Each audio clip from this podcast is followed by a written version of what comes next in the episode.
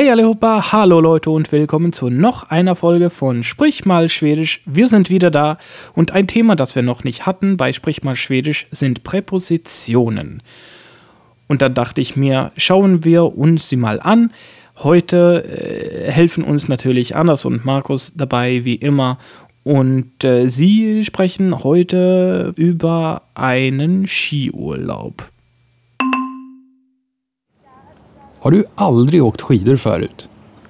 Jo då, såklart jag har stått på ett par skidor förut. Men inte i Åre. Var åkte du då? då? Ehm, hos min faster. Men bodde inte hon i Sölvesborg? Det kryllar väl knappast av skidbackar där? Eh, jo, det ligger en vid någon sjö med en fantastisk utsikt från berget över den. Mycket vackert. Jag har varit där med familjen flera gånger. Om du säger det så. Var, var är dina stavar? Den ena gick av, så jag kör utan stavar. Jag har ett par extra, du kan låna av mig. Nej, nej, jag freestylar. När vi åker i backen ska du få se. Då kanske vi ska se oss om efter en tom backe. Jag vet inte om jag vågar låta dig åka bland folk. Va? Vadå då? Det vore lite jobbigt om du hamnar över en massa barn eller i någon snödriva. Då måste jag gräva fram dig ur snö om du hamnar under den. Det har jag knappast lust med. Med. Du ska spexa kan du väl åka mellan träden där borta? Där ingen ser. Und nu med översättning. Lasst uns die Übersetzung hören. Har du aldrig åkt skidor förut? Bist du noch nie Ski gelaufen? Jo då, såklart jag har stått på ett par skidor förut. Men inte i Åre. Doch, doch, natürlich habe ich schon auf ein paar Ski gestanden, aber nicht in Åre. Var åkte du då? då? Wo bist du denn gefahren? Ehm, hos min faster. Äh, bei meiner Tante. Men bodde inte hon i Sölvesborg? Det kryllar väl knappast av skidbackar där?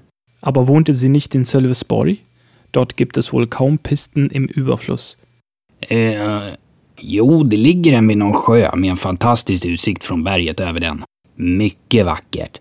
Jag har varit där med familjen flera gånger. Äh, doch, da liegt eine bei irgendeinem See mit einem fantastischen Blick vom Berg aus über ihm. Sehr schön. Ich war da mehrmals mit meiner Familie. Om du säger det så.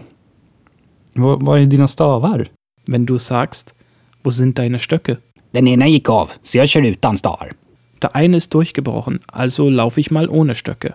Jag har ett par extra, du kan låna mig. Ich habe noch ein paar. Ich kann sie dir leihen. Nej, nej, jag freestylar. När vi åker i backen ska du få se. Nö, nö, ich freestyle. Du wirst es sehen, wenn wir auf der Piste fahren. Då kanske vi ska se oss om efter en tom backe. Jag vet inte om jag vågar låta dig åka bland folk. Dann sollten wir uns vielleicht nach einer leeren Piste umschauen.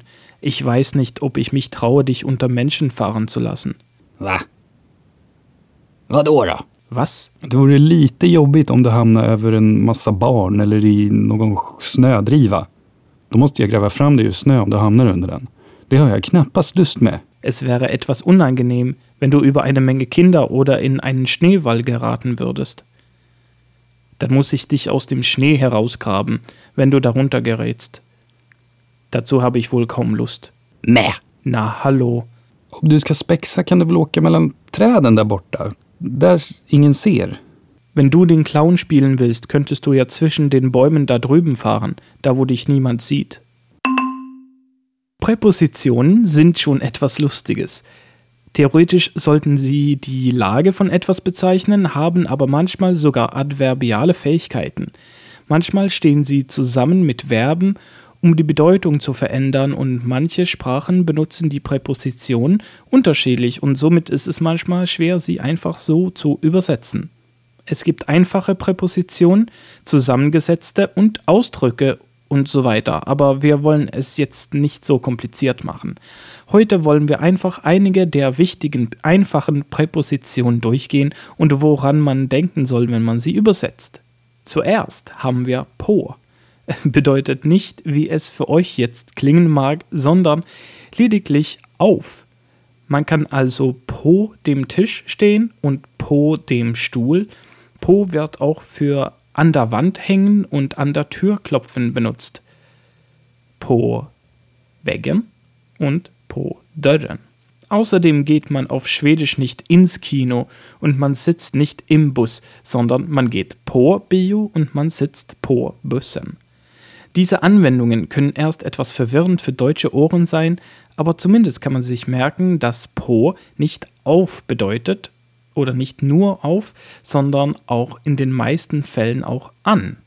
Dann haben wir i und das bedeutet einfach in und wird genau wie im Deutschen benutzt, um auszudrücken, dass etwas in etwas ist. Also kann ich in einem Karton sitzen, da bin ich i Kartongen. Ich könnte auch in Stockholm sein und bin dann i Stockholm. Manchmal kann i aber auch mit an übersetzt werden. Zum Beispiel ist nichts an der Decke, sondern i taket. Man hält jemand nicht an der Hand, sondern i handen. Man hat sich nicht an zum Beispiel die Hand verletzt, wenn jemand dann zu hart gehalten hat, sondern man hat sich verletzt i handen. Außerdem sitzt man nicht auf dem Sofa, sondern i soffan. Es gibt noch viele Unterschiede und wie immer bekommt ihr im Begleitheft auf der Homepage Beispielsätze im Überfluss. Lasst uns dann über Orv reden. Orv bedeutet auch viele Sachen auf Deutsch. Orv könnte von sein, wenn es um Adliche geht, wenn es um ein Geschenk geht, wenn es um ein Bild geht oder wenn es um einen Urheber geht. Es bedeutet aber auch aus wenn wir von einem Material reden. Ein Tisch, der aus Holz ist, ist dann av trä. Am Anfang meiner Deutschkarriere habe ich natürlich es ist von Holz gesagt. Das klingt schon wie ein edler Name, oder? Ich bin der Herr von Holz. Es bedeutet auch aus, wenn jemand etwas aus einem Grund gemacht hat. Er hat etwas aus Bosheit gemacht, dann hat er es av elakhet gemacht. Daher auch den Ausdruck på grund av, wegen und av Misstag, aus Versehen. Deswegen sagt man auch nicht, dass jemand etwas vor etwas gemacht hat, sondern av. Er ist vor Freude gehüpft, aber av lycka, aus Freude auf Schwedisch. Nach demselben Prinzip heißt es ja dann auch av en slump, durch Zufall. Hier haben wir dann durch als Übersetzung. Oder lida av, unter etwas leiden. Hier ist die Übersetzung dann unter. Of wird also benutzt bei dem Grund einer Handlung quasi. Andere wichtige Präpositionen, die nicht so kompliziert zu übersetzen sind, sind över, über, under, unter, mehr, mit, utan, ohne, ur, aus oder sowas wie heraus, also aus einer Box über en låda. Man nimmt etwas aus der Box heraus. Hus. Bei. Also zum Beispiel Husläkaren, beim Arzt oder Husgrannen, beim Nachbarn. Bland. Unter. Also unter Menschen, bland Volk. Vid. Bei oder an. Man steht im Laden beim Gemüse, vid grönsakerna oder am Haus, vid huset. Also, wenn etwas gerade in der Nähe von etwas steht, benutzt man immer vid. Från. Von oder aus, schon wieder.